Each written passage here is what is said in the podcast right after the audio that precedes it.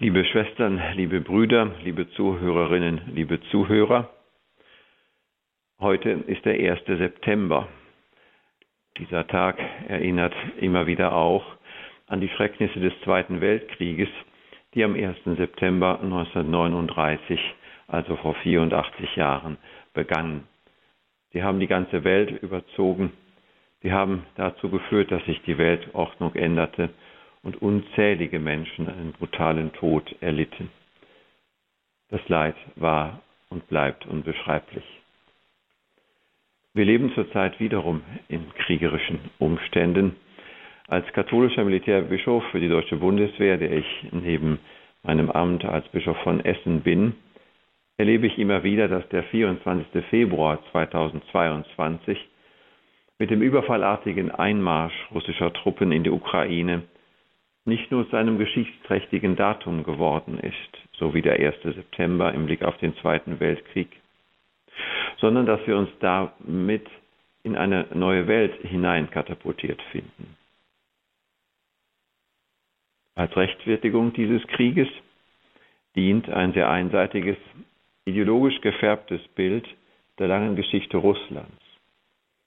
Je länger dieser schreckliche Krieg dauert, desto deutlicher wird, dass es sich auch um einen Machtkonflikt zwischen einer autoritären und einer freiheitlich-demokratischen Gesellschaftsordnung handelt. Darauf will ich heute zu sprechen kommen.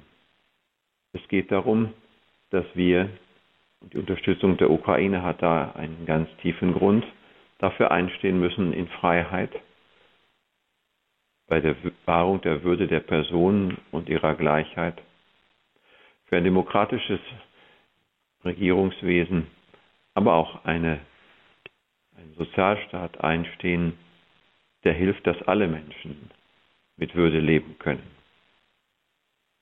Dafür lohnt es sich, viel Kraft zu investieren.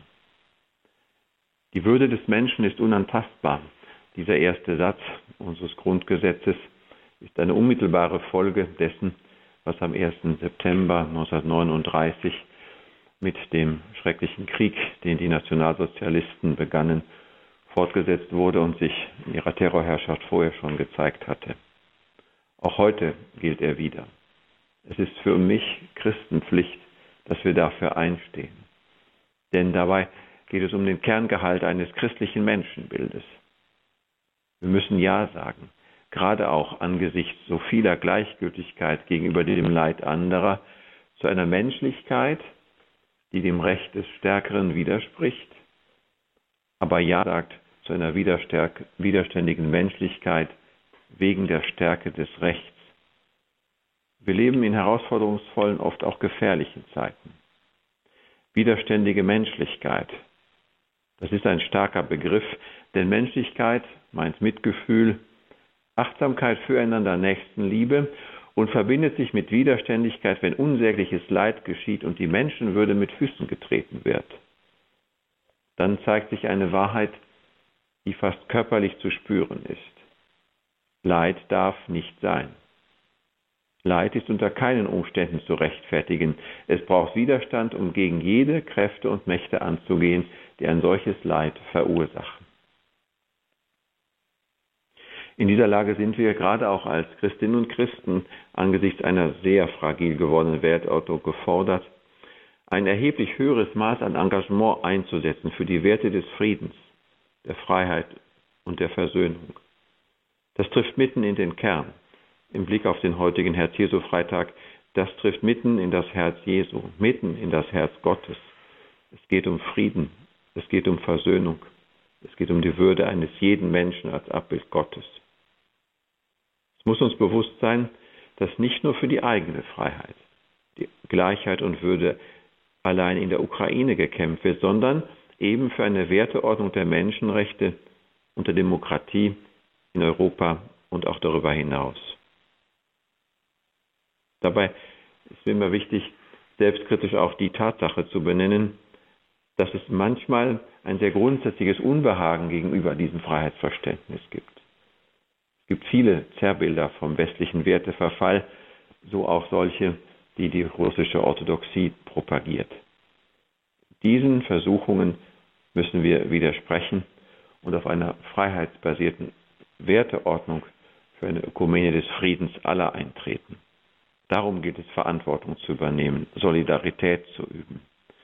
Darum geht es darum, auch ethisch, auch spirituell und damit religiös für eine Friedensethik einzutreten, die deutlich Position bezieht für die Freiheit aller Menschen.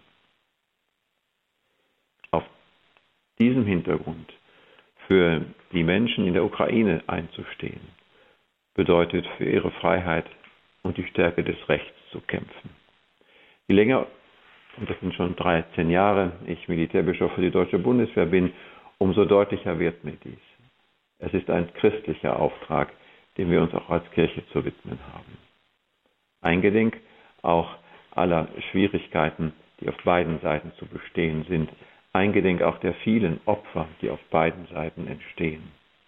Es muss letztlich gehen, dass nicht das Recht des Stärkeren zu akzeptieren ist, sondern aus moralischen Prinzipien es darum gehen muss, widerständig menschlich zu sein, damit die Stärke des Rechts das letzte Wort hat.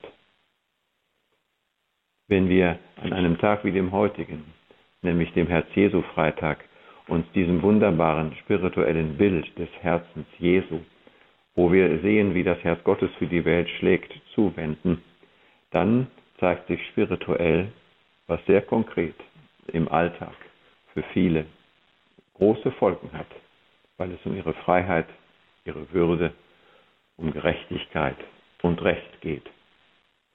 Der Prophet Jesaja sagt an einer Stelle in den Auseinandersetzungen des Volkes Israel mit den ihm umgebenden Völkern, dass der Friede ein Werk der Gerechtigkeit ist. Wie wahr, aber der Friede ist auch ein Werk der Liebe und der Versöhnung.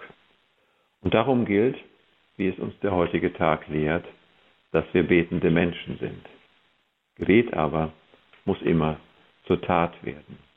Und die heißt, sich für diese Werte, für diese Ordnung, um des Friedens aller und der Freiheit für alle einzusetzen.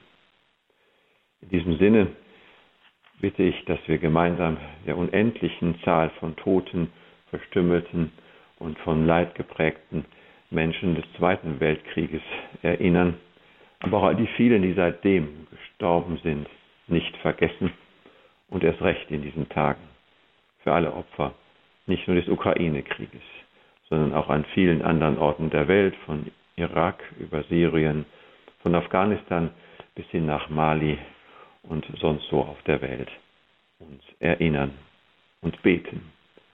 Beten für die Toten heißt für uns Christen ein Bitten um Versöhnung und Auferstehung. Da wird Gebet zur Tat. In diesem Sinne, wenn ich jetzt Gottes Segen auf Sie alle herabrufe, schließen wir genau die, die keinen Namen und keine Stimme mehr haben, besonders ein. Der Herr sei mit euch. Und mit deinem Geiste. Der Name des Herrn sei gepriesen. Von nun an bis in Ewigkeit. Unsere Hilfe ist im Namen des Herrn der Himmel und Erde erschaffen hat. Segne, bewahre und behüte euch und alle, die zu euch gehören und für die wir beten, auf die Fürsprache der allerseligsten Jungfrau und Gottesmutter Maria, vom Frieden und vom guten Rat der allmächtige und treue Gott, der Vater und der Sohn und der Heilige Geist. Amen. Gelobt sei Jesus Christus. In Ewigkeit. Amen.